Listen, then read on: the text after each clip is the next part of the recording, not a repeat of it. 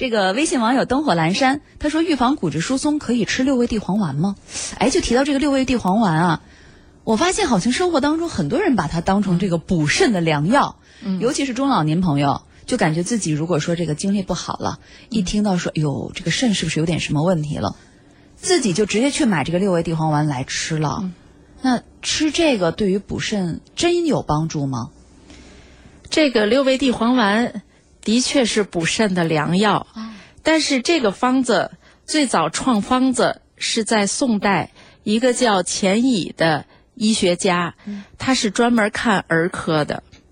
他这个方子最早创方的时候是治疗小儿的那个五迟五软，实际上是一种发育迟滞，跟先天的这种肾虚。肝肾阴虚有关系的一个疾病。哦，它既然是给孩子发明的这个药，这个药它三补三泻，药力比较柔和，用在大人身上也可以，但是是典型的肾阴虚的症状。实际上，我们补肾阴的方子很多，很多方子都是由六味地黄丸发展出来的。嗯，加一些药，减一些药，呃，它是。肝肾阴虚的症状我们也说了，呃，消瘦、消瘦、盗汗、盗汗，呃，遗精，还有口干舌燥，嗯，舌质红、舌苔少，也可以腰膝酸软，有的人也可以头晕耳鸣、眼花，都跟肝肾阴虚有关系。它。可以用来做肝肾阴虚治疗的基础方。基础方，哎，临床上也有报道用六味地黄丸治骨质疏松症的，有这样的报道。嗯，呃，但是我们临床应用呢，觉得它力量是不够的，我们会在里头加一些补肾活血、强筋骨的药，呃，配合一些西药，呃，钙制剂、呃，维生素 D 制剂或者其他治疗严重骨质疏松的药，它才能发挥到真正的药效。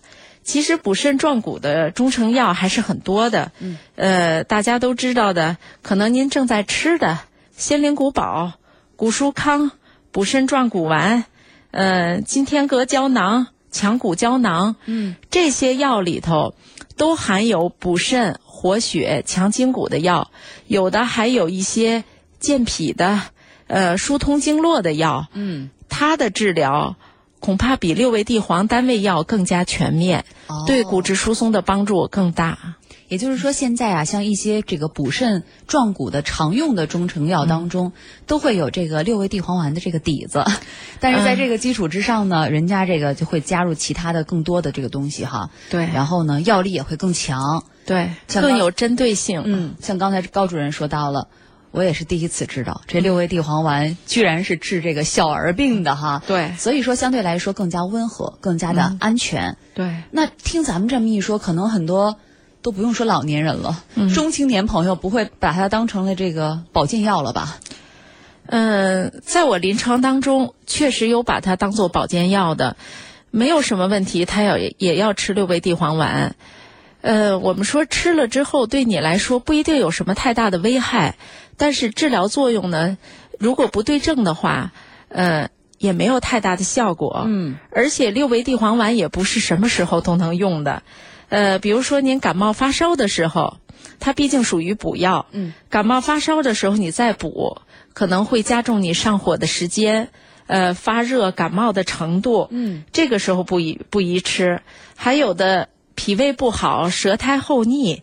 呃，消化不良、舌苔特别黄的病人也不适合马上补肾。哦，还有呢，有些病人呢，久服这个六味地黄治疗骨质疏松无效，请你一定到医院就诊，让医生再帮您挑一种合适的药。说明这个药您不对症，嗯啊，是需要来调整的。好，虽然六味地黄丸这种药呢，它是比较温和型的，但是切记它也不能够当成这个保健药，天天吃。